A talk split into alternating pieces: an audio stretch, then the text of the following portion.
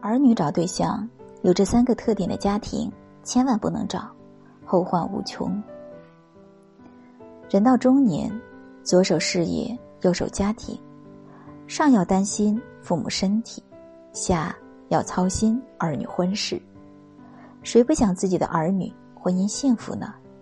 但切记，儿女找对象时，有这三个特点的家庭千万不能找，否则后患无穷。兄弟姐妹不和，俗话说得好，家不和外人欺。儿女找对象时，要记得看看兄弟姐妹之间的关系。兄弟姐妹不和，输的一定是整个家庭。《后汉书》里记载了这样一个故事。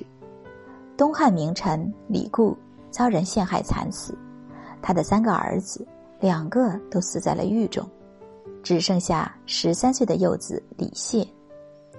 此时他的女儿李文姬已经出嫁，因担心幼弟安危，设法将其送至徐州，从此隐姓埋名，直到李家曾经的罪名悉数赦免，李谢才从徐州归来。姐姐李文姬嘱托他谨言慎行，莫想往事。李谢也依言而行，后来做了河南的地方官员，很有声望。林则徐家训《十五义格言》中写道：“兄弟不和，交友无益。”人这一生中，兄弟姐妹是与你相伴最长时间的人，连和这样的至亲都做不到和睦。又怎么能和别人友好相处呢？兄弟姐妹不和，就如同一根一折的筷子，轻而易举就能将其摧毁。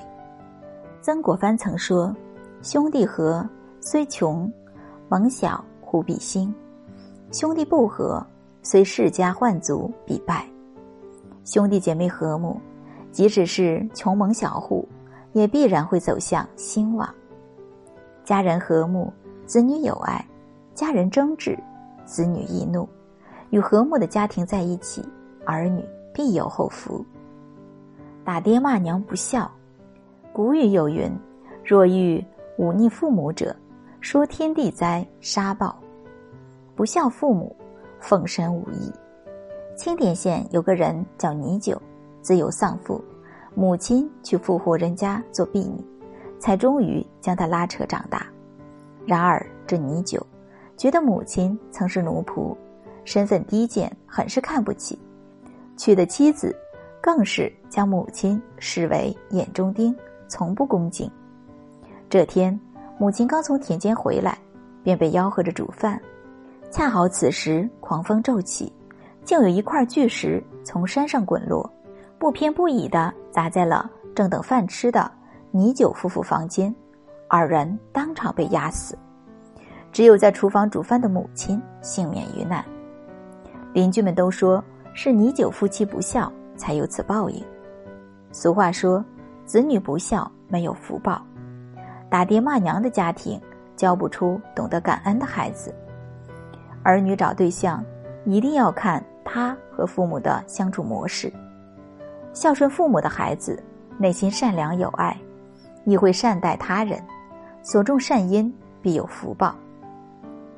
打骂父母的孩子，内心阴暗仇恨，待人刻薄暴力，种种恶因后患无穷。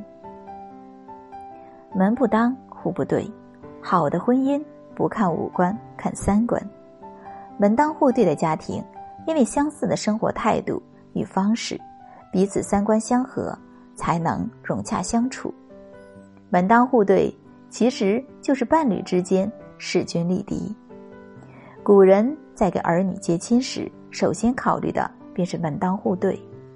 据《南史》记载，南朝叛将侯景投靠南朝后，请求南朝梁武帝做媒，给自己许配一位王谢这样的大家族的女儿为妻。梁武帝十分为难，告诉他：“王谢本高非偶。”可于朱章以下仿之。意思是说，王谢这样的人家门第太高，与你不大般配，你可以考虑从别的世家找找。门当户对讲究的是家庭的教育和文化背景，再相爱的两个人，也会因认知的差距而产生隔阂。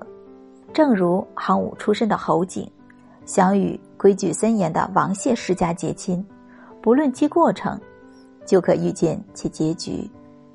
老人总说，门当户对才得安稳。子女的生活方式来自父母的相处模式。子女的三观人品来自父母的为人处事，所以三观不同终是路人。儿女找对象，门不当户不对的家庭，千万不能找。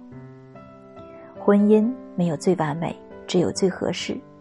只考虑家境很荒谬，但不考虑家境最愚蠢。层次观念相同的伴侣，才能避免彼此折磨、相互牺牲。婚姻是两个人的幸福，而不是一个人的委屈。找对家庭，儿女余生有福；找错家庭，一步错，步步错，悔之不及，祸延子孙。儿女找对象，一定要看家庭。